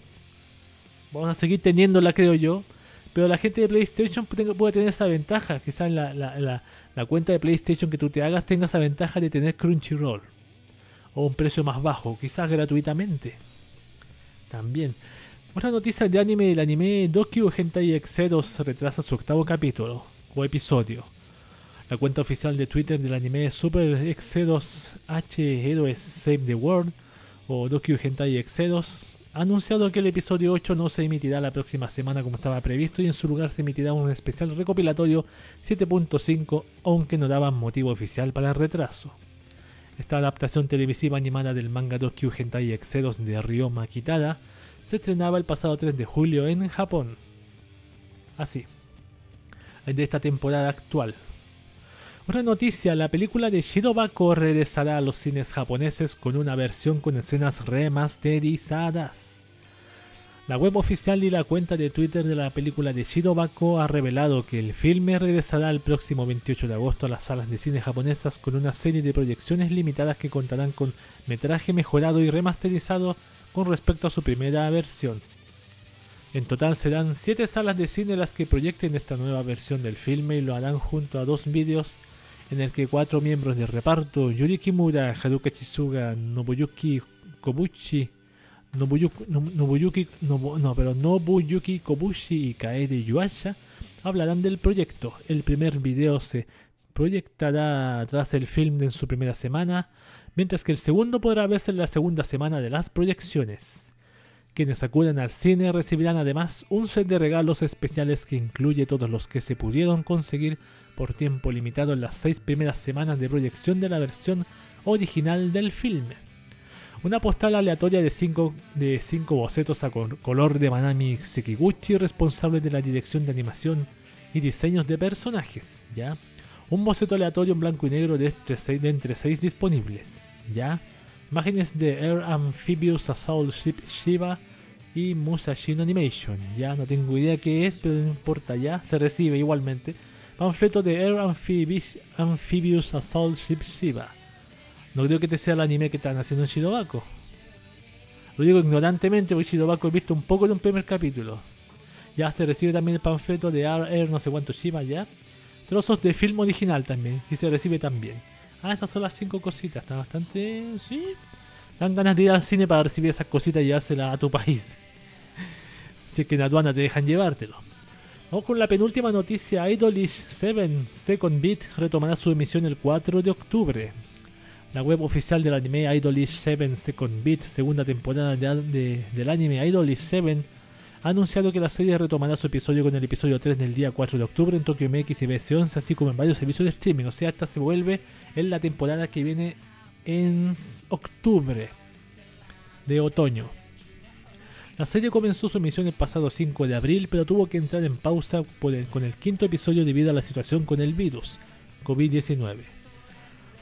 Mm, ya, nuevo trailer, ya está para las chicas, ajá, idols masculinos de todo tipo, todas edades, de todas personalidades. La última, la última noticia dice el anime Great Pretender estrenará sus nuevos episodios el 21 de septiembre en Japón. La cuenta oficial de Twitter del anime original Great Pretender de Wit Studio ha anunciado que la serie continuará su emisión en Japón con su cuarto caso, Wizard of Far East, el próximo 21 de septiembre. Este caso se compondrá de los episodios 13 a 23. Este cuarto caso ya estaba anunciado, pero hasta la fecha no se había confirmado su fecha de estreno ni su contenido. Ahora sabemos que el equipo viajará entre Shanghái y Tokio para lidiar con la asociación Shusaku o Susaku, quienes se sospecha que comercian con niños. También sabremos más del pasado de Laurent. Yo no he visto nada de esta, de Great Pretenders, pero no, no sé cómo será. Buena, mala, puede ser buena. Puede ser por lo que recuerdo que leí en el especial de, de anime que hicimos con Helfer, que a Helfer le interesaba este anime, le interesaba. El Great Pretender. Ahí está, eso ha sido todo, esas han sido las noticias de anime de esta oportunidad. Muchas gracias por su compañía. Voy a tratar de ponerme al día con los mangas y los animes porque manga tengo botado el de los amigos semanales y anime no he visto más, así que tengo que volverme a ver, aunque sea un capítulo al día. Esto es Saya girando God Knows, insert song de Susumiya Haruhi no Jutsu, Jutsu, acá en el podcast de Cube. Ahí va.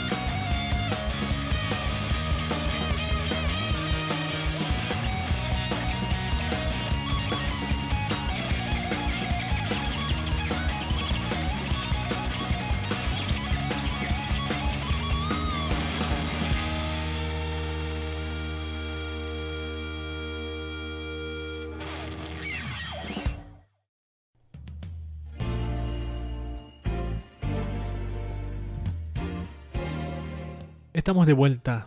He regresado acá al podcast de Cube, dirigido por Cube para todos ustedes, para todo el mundo, todo el mundo latino. Aunque está hecho para el mundo latino, pero hay gente de, otras partes que también me está escuchando, no solamente latinos. Eso es lo que a mí me asombra. Voy a buscar ahora mismo la última información de quienes escuchan este podcast, que no la he leído hace un tiempo. Voy a agrandarlo. ¿Qué gente escucha este podcast? ¿Qué países están escuchando ahora? Chile, Irlanda, Estados Unidos, México, Argentina, Perú, Venezuela, España y hay otros más que no alcanzó la captura a, a, anotarlos. Discúlpenme si no los nombré, pero gracias por, por estar presente acá por, y por escuchar este podcast porque mira, ahora mismo en primer lugar está Chile con un 56% de las escuchas y superó a Irlanda que estaba en el número uno hace buen rato. Muchas gracias, un abrazo desde acá a ustedes. Mensajes, preguntas, hay sugerencias. Cada en mi cuenta de Twitter, la única que tengo como contacto. Pero más adelante trataré de agregar otra forma de contacto más fácil. Lamentablemente mi flojera no lo ha, no lo ha permitido lograr. Pero quiero hacerlo, quiero estar más cerca, quiero tratar de escuchar sugerencias, algún comentario. Como sucedía antes cuando tenía 80, 80 personas escuchándome. Eso ya es pasado. Pero yo voy a volver a construir mi, mi, mi- mis auditores de a poco y seguiré trabajando en ello. Gracias a Anchor seguiremos trabajando. La gente que está escuchando también. Y si no escuchan esto es por algo, no creo que sea por aburrimiento, ¿sí? La pandemia, te, mientras más pandemia hay, más me escucha la gente.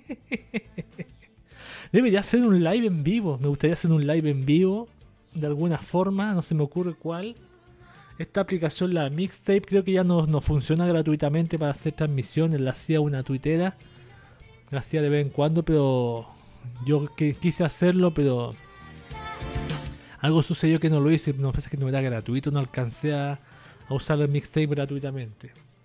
Ya sea por navegador.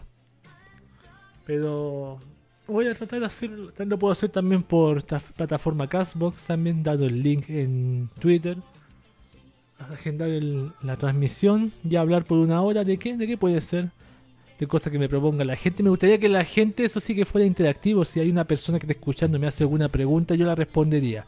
Eso me gustaría hacer. Pero ahora pasemos a la noticia de Japón como te adoro porque me estoy alargando mucho. Me estoy enrollando más que, que, el Paco Mola de, Android Sys, que se, se demora media hora de presentación y después habla de la, de la aplicación, de introducción de la aplicación. Dice que se enrolla mucho, pero igualmente aunque dice que va a ir al punto porque se enrolla mucho, igualmente se enrolla. Pero grandioso Paco Mola, Fernando, ¿cómo se llama? Francisco Ruiz, grandioso él. Grandioso, lo, apoyo, mucho desde aquí. Japón, como te a todo, dice, todo es diversión y risas hasta que te das cuenta de que en Japón su sociedad a veces puede tener un comportamiento que a nosotros nos puede perturbar. Bienvenidos a Japón, como te a todo, vamos cómo está el coronavirus allá mismo, allá mismísimo en Japón. Hay tantas noticias que leer, pero empecemos con lo primero, lo primero que hacemos acá. Japón confirma hoy 745 infectados y 9 muertos por coronavirus. Hoy domingo 23 de agosto, Japón confirmó hasta las 23 horas 745 nuevos casos de coronavirus según los datos del Ministerio de Salud, Trabajo y Bienestar Social. Las prefecturas con más contagios del día de hoy son Tokio con 212, Osaka con 121 y Fukuoka con 63. Siempre las mismas, prefecturas, Tokio, Osaka, Fukuoka, siempre los mismos. Tokio, Osaka, Fukuoka y algunos otros más que se agrega. Siempre Tokio, Osaka. ¿Será la ciudad que tienen más gente? Mm. Con esto el número de infectados subió a 62.791, que sumados a los 712 del barco de Yokohama, el total de casos en territorio japonés es de 63.503. Eso es todo lo que tengo que leerles del corona- corona- coronavirus allá en Japón.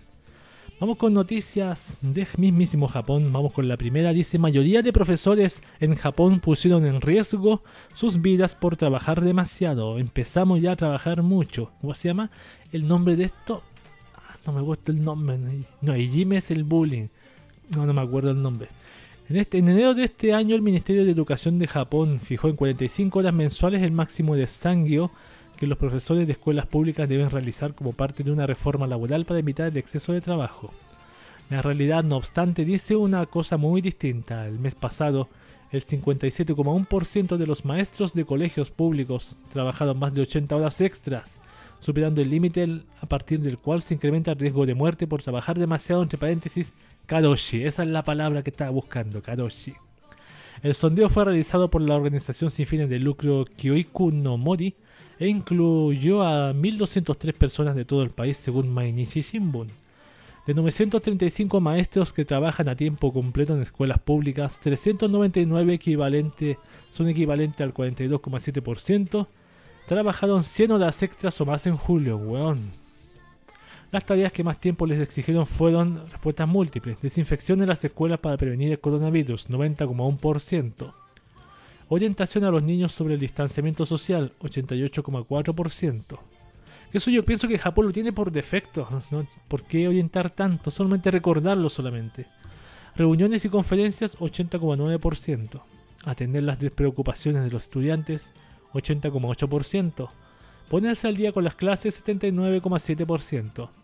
El último punto se refiere al hecho de que las clases estuvieron suspendidas debido a la pandemia de coronavirus. El exceso de trabajo ha tenido efectos en el desempeño de los maestros, algunos de los cuales por el cansancio y el estrés no han podido atender debidamente a sus alumnos o han impartido clases de manera descuidada. Ante los resultados, Kyoiku no Mori se ha dirigido al Ministerio de Educación para que tome medidas con el fin de reducir la carga laboral de los maestros. Y sobre todo, ¿sabes por qué? Sobre todo porque yo tengo una tía que es profesora, que tengo fuente de cerca, y ella misma ha trabajado mucho más, incluso hasta muy tarde en la noche, puede hablar con los apoderados, con los padres de los niños, o sea, tienes que, obligadamente tienes que trabajar de más en tu casa, eso es lo, peor de todo esto, que no, es muy difícil a la gente que no está acostumbrada a trabajar en teletrabajo, acostumbrarse al teletrabajo. Eso es lo peor. Por eso yo pienso más que se, se aumenta o se, se, se, vuelve a, a- a acercarse en las horas de trabajo que ocupa un japonés promedio al kadoshi por ese mismo tema también. A veces los mismos jefes te llaman de noche a preguntarte algo y tú quieres dormir, relajarte, te de trabajar y te llaman de madrugada. Es difícil, bueno, es difícil. Es difícil la situación. Vamos con la siguiente noticia que dice, médico en Japón. Han muerto más personas por el calor que por el virus últimamente. Ay, cuidado con esas declaraciones. No solo la pandemia de coronavirus obliga a vivir en una nueva normalidad, en Japón la ola de intenso calor también hace necesario un nuevo estilo de vida, según el jefe de la Asociación Médica de Japón, Toshio Nakagawa. En declaraciones recogidas por la NHK advirtió de que el uso de las mascarillas para prevenir el contagio tiene un lado negativo, aumenta el riesgo de sufrir golpes de calor. El experto dice que se puede prescindir de las mascarillas si hay distancia social y en, en habitaciones bien ventiladas. Nakagawa hizo hincapié en que recientemente han muerto más personas por golpes de calor que por el coronavirus. En el área metropolitana de Tokio han muerto 103 personas por golpes de calor en agosto, 24 de ellas entre el jueves y el domingo pasado. La mayoría de las víctimas mortales son ancianos. Nakagawa señala que las personas mayores tienden, tienden a ser menos sensibles a las temperaturas y tienen dificultades para notar los síntomas de deshidratación. Los ancianos que viven solos, recalcó, corren un riesgo particularmente alto de sufrir golpes de calor. Lo cual es bastante cierto, pero también es cierto eso, que interesante lo que dice sobre la mascarilla, porque acá, acá, si hay distanciamiento social, te puedes quitártela o si estás en, en una zona de al aire libre también, pues, porque claro, el calor con eso que te tapa, que ah, lamentablemente la mascarilla no es, no tiene, no puede ser algo que te permita respirar, tiene que fil, supuestamente filtrarte el, virus, supuestamente, también. Y eso a los mayores o mueren del virus o mueren ahogados por el calor, weón. Qué, qué malo, weón.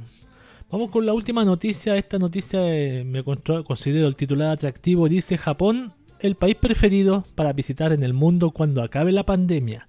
Veamos a qué se refiere esto. Veamos a qué se refiere. La pandemia de coronavirus ha convertido el 2020 en un año de pesadilla para el mundo. Una de las industrias más golpeadas es la turística. En Japón, que en los últimos años batió récords de turistas extranjeros, apuntaba a recibir en 2020 a 40 millones de visitantes procedentes del exterior. Sin embargo, algún día esto acabará y el turismo podrá recuperarse. ¿Qué país piensa visitar cuando termine la pandemia?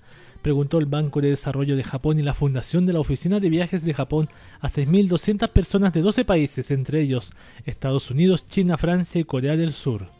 El 82% planea viajar al extranjero una vez que termine la pandemia, según la encuesta publicada por el portal Sora News 24.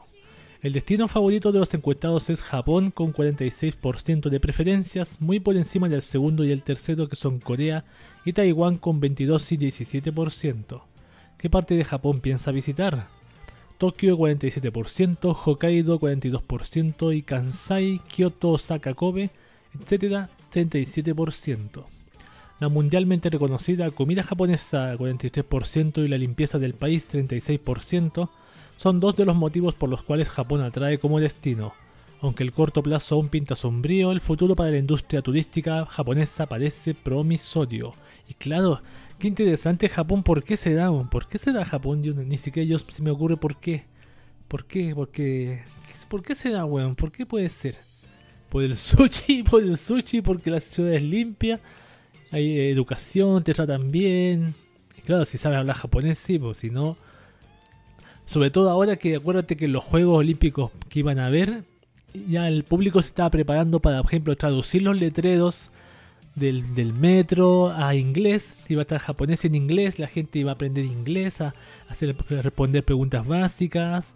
Eso es lo, lo que me estaba gustando a mí del, del, del tema de los Juegos Olímpicos. Pero yo estoy seguro que cuando vuelva el tema de los Juegos Olímpicos, que podría ser el próximo año, iba a pasar lo mismo. Y en ese momento yo lo dije anteriormente, se va a ser la mejor época para ir a Japón. Considero que puede ser un buen momento, no obviamente antes del, de los Juegos Paralímpicos, sino después de los Juegos Paralímpicos, pero que me imagino que todo ese texto traducido va a permanecer ahí, no creo que desaparezca. Espero que no, espero que no, espero no equivocarme. Pero ahí está bien, está bien. Japón, país para turistear, qué interesante. Yo. Yo, yo me gustaría un día ir a Japón, también me gustaría ir a Estados Unidos, a ciertos estados. Y también me gustaría ir a Japón un día, aunque sea una vez en la vida estar ahí. En pleno Akihabara, Akihabara o Akihabara, sacarme una foto ahí. El típico lugar donde todo el mundo se ha sacado fotos y... Sí, me gusta el lugar. Me gusta el lugar, sigo una webcam que tiene en internet aquí Habana. Y, nada, pues pasarla bien, divertirme y relajarme. Y aprender muchísimo de esa cultura tan cute, tan kawaii.